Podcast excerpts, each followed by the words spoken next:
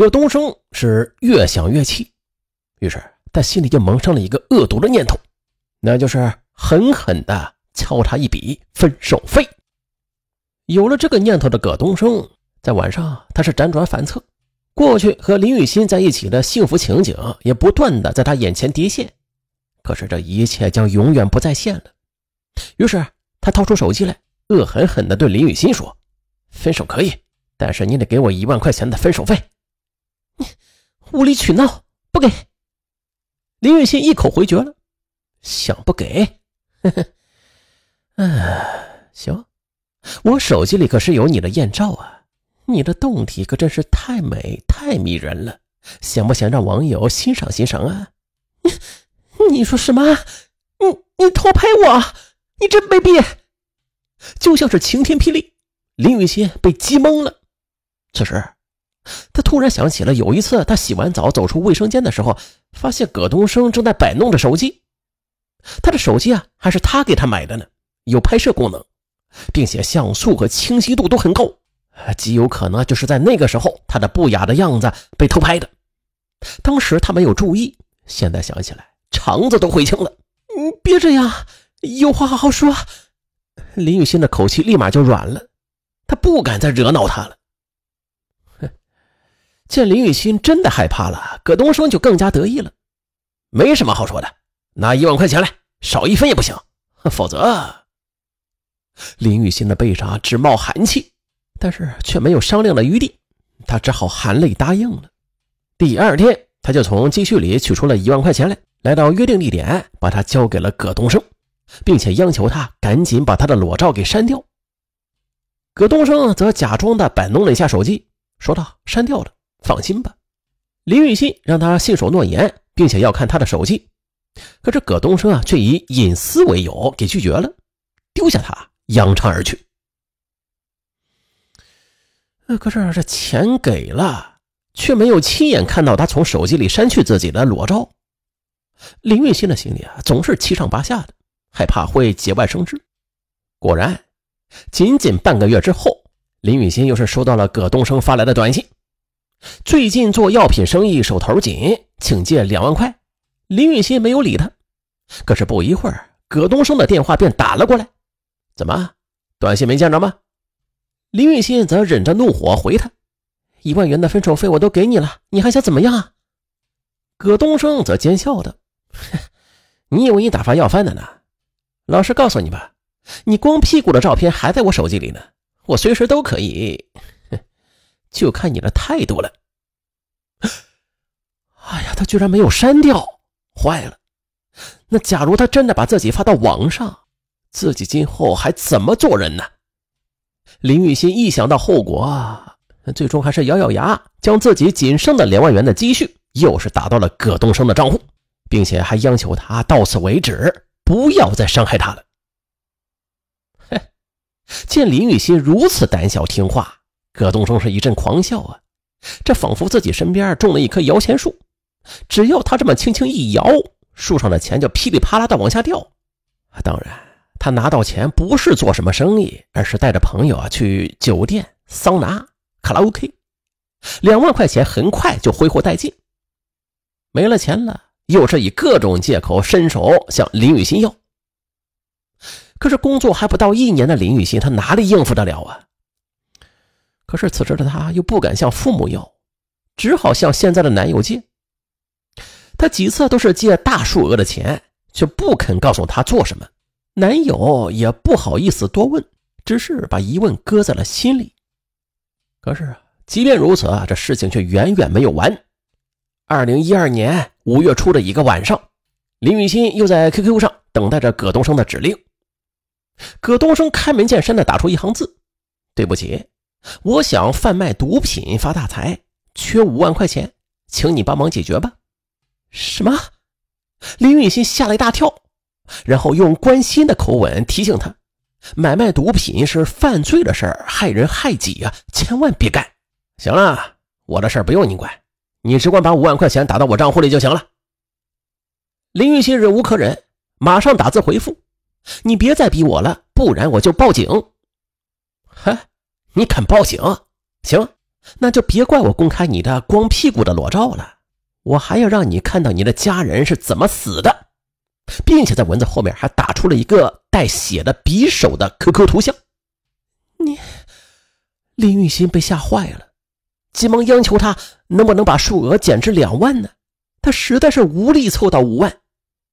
可是葛东升马上又说：“不许讨价还价，我知道你还有一套新房子，至少可以卖三十万呢。这是最后一次。”限你在十五天之内交钱，否则后果自负。天哪，房子是父母给自己买的，他是不可以随便处理的呀。即使偷偷卖掉它，那父母一定会知道的呀。到时候该怎么向父母交代呀？可是不卖房子，他又该到哪里去筹五万块钱呀？林玉新的头都想疼了，可是却仍然想不出个可行的办法来，伤心的哟，那是哭了一夜。五天之后，葛东升向他发来催款短信，再次提醒他卖房的事并且还警告他说：“啊，他说到做到，钱不到账，他立马把他的裸照发布到网上。”到了第十五天，葛东升向他发出了最后通牒。这下焦头烂额的林雨欣简直要疯了，他是边哭边使劲拽着自己的头发，那是泪流满面。可是，即使落到这般地步，葛东升却仍然不放过他。在葛东升接二连三的恐吓之下，林雨欣终于豁出去了，把父母给自己的房产作为抵押贷了款，这才还上了这一笔孽债。当他将房产证交到某私人投资公司的负责人手上时，在接过以三分高利贷换来的三十万的存折时，他的双手颤抖个不停，心也在滴着血。可是让他没想到的是。当他将这五万块钱如数的汇给了葛东升之后，却还不是最后一次。两周之后，他又以被毒贩子骗了为由，再次向林雨欣索要两万块钱。无奈的林雨欣不得不满足他。之后，葛东升仍然是不断的向他敲诈，直至三十万元的高利贷全部到手才为止。可是现在呢，背着父母卖掉父母血汗钱给自己买的新房。而且所贷的款也是转眼就没了，林玉新的心一下子就被掏空了。他是不知何年何月才能够赎回自己的房子了，无奈和悲戚之情是注满了心间，并且由于他欠了大量的债务无力偿还，时时的又被债主追讨的无数藏身，狼狈极了。想到自己的处境，林雨欣是万分的痛苦，终于。他被逼上了绝路。七月十五日深夜，林雨欣边哭边给父母写起了遗书：“亲爱的爸爸妈妈，当你们看到这封信的时候啊，也许我已经在另外一个世界了。女儿是被人逼上绝路的，她叫葛东升，是我的前男友。都怪女儿瞎了眼，才交上了这个蛇蝎男友。他游手好闲，还吃喝赌博。当我向他提出分手之后，他却对我死缠不放，并以公开我的裸照相要挟，对我进行敲诈勒索。为了不让他公开我的裸照，我忍气吞声，千方百计地满足他。我把我的积蓄全部都给了他，还从同事和朋友那里借来了好几万块钱，也都给了他。可是他却还不满足。最后，我不得不将你们给我买的新房子也给抵押了出去，然后又把三十万元的高利贷也全部都交给了他。他总共敲诈了我四十一万元，我现在恨不得杀了他。我也知道，靠自己的能力永远不可能赎回自己的新房了。我无颜面对养育我的你们以及帮助过我的同事和朋友们。我现在只有一死了之，到另外一个世界求得安宁。你们的大恩大德，女儿只有来世再报答了。写完信，他轻轻地把它夹到一本书里。然后打开煤气，就这样平静地躺在了床上，听着丝丝的煤气泄漏声，仿佛是母亲的哭泣声一般。林雨欣不仅打了个寒战。如果我真的死了，视我为掌上明珠的父母，他们哪里能经得住如此打击？为了父母，我不能死。想到这里，他一咕噜就爬起来，赶紧关掉了煤气。只是接下来由于精神负担太重，林雨欣的情绪异常低落，有时还走神工作也出现差错，受到上司的批评。这时啊，有一个好姐妹注意到她的反常了，便约了几个好朋友去她的家里看望她。对姐妹们的嘘寒问暖，林雨欣却总是沉默无语，眼里还闪着泪花。这时啊，有个朋友在随手翻书的时候，呦。他突然就发现了夹在书中的那份遗书，不禁惊叫起来。一个他最好的朋友让大家出去一下。当房间里只剩下了朋友和林雨欣时，朋友便推心置腹的跟他谈话。可是林雨欣却不肯说出事情的缘由。又是经过一番耐心的劝说，林雨欣才哇的一声哭了：“不，我不想活了。”都是那个畜生把我害苦了呀！终于，随着决堤般的泪水，林雨欣终于将葛东升敲诈他的经过是一五一十的说了出来。听完之后，朋友十分震惊，让他赶紧去报案。可是林雨欣却不敢。